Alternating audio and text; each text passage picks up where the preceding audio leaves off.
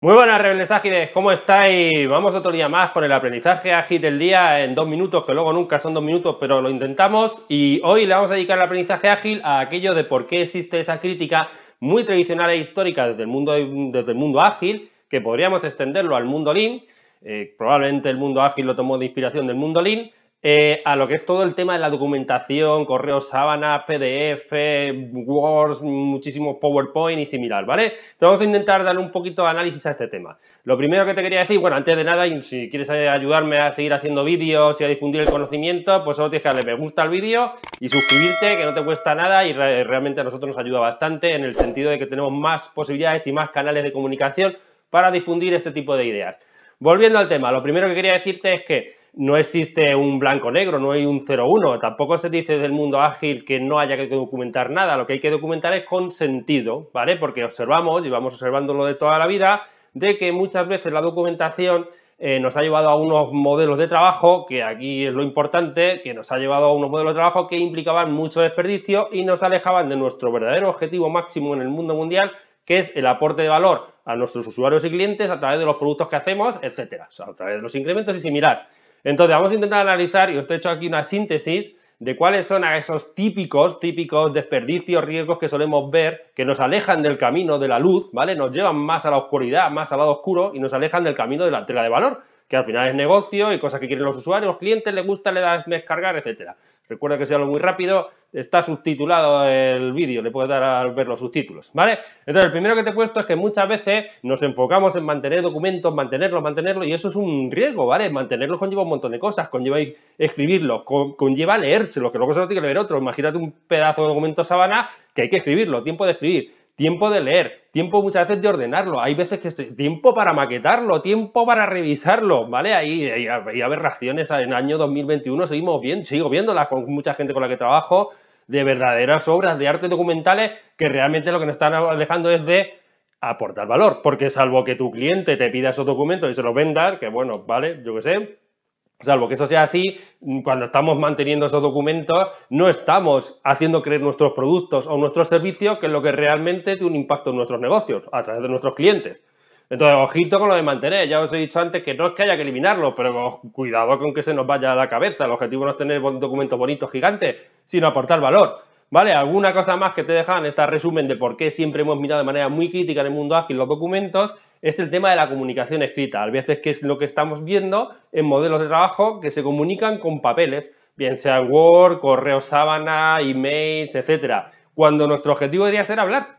Eh, ya está escrito en un montón de sitios, Alistair Coburn lo escribió hace muchísimo tiempo, te dejo ahí el dibujillo típico de él, es de él, de Alistair Coburn, y él decía, obviamente, una obviedad, ¿no? El mejor modelo de comunicación siempre es hablando por encima de escribir, quiero decir. Y entonces muchas veces lo que vemos es gente pasándose papeles, que primero hay que escribirlo para pasárselo a otro, otro se lo tiene que leer y la importancia aquí es que nunca vas a entender las cosas igual por escrito que hablándolas, lo cual nos implica un riesgo en el trabajo y nos lleva a un modelo de desperdicio, porque yo creí que lo que tú decías, que lo escribiste, pero no lo entendí, etcétera, etcétera, etcétera, etcétera. Problema, ¿vale? Eh, tercero que te he puesto aquí, la cultura defensiva. ¿Qué vemos en muchos sitios? Que hay una cultura de escribir para limpiarme las manos. O sea, de nuevo nos alejamos del objetivo, que es colaborar. Colaborar en pro de entregar valor, que al final es objetivo final. ¿Vale? En vez de colaborar con el compañero, con, la, con alguien que tiene otro tipo de especialización necesaria para terminar eh, ese producto o incremento, por lo que hago es escribir documentos, por, por ser un marrón, yo ya lo dejé por escrito. Esas culturas son muy, muy perversas y tienen mucho desperdicio. ¿no? Nosotros lo que tenemos que hacer es por encima de eso, que esto tiene muchas connotaciones de por qué pasa, nuestro objetivo tiene que ser entregar valor, valor, valor, valor, valor, recordar valor, pero no estar haciendo documentos para justificar cosas, ¿vale?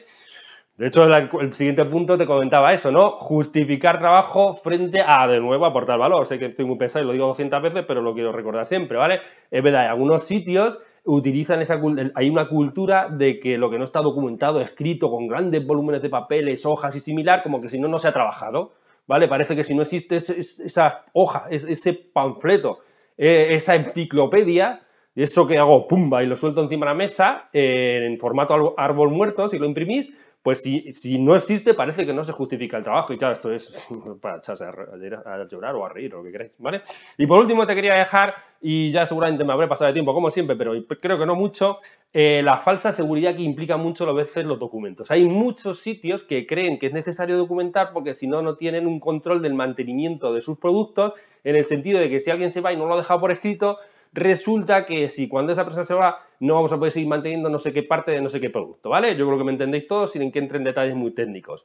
Y eso es un problema, porque algunas veces estamos asumiendo que al estar en el documento eh, tengo la falsa seguridad, y resalto lo de falso, de que una vez que no esté una persona, un grupo de personas o similar, voy a poder mantener cuando eso me aleja del objetivo real o de la mejor estrategia del mundo mundial escrita y descubierta de hace años, muchos años en el universo para mantener bien un producto y no es documentarlo, sino hacerlo bien. Vale, no me voy a meter en detalles técnicos de testing, integraciones continuas y similar, muy técnicos, porque quiero que lo podáis entender todos, a, los que no sois técnicos, pero muchas veces incluso documentamos cosas que están muy mal hechas.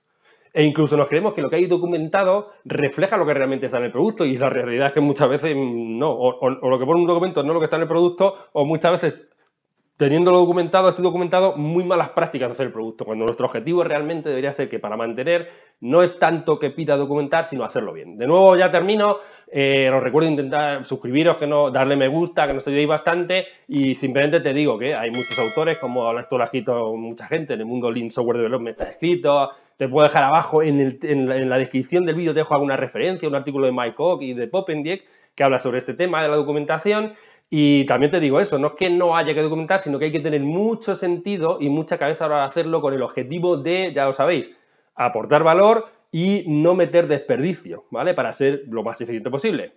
Venga, regresad, nos vamos a trabajar, que la agilidad te acompañe y nos vemos.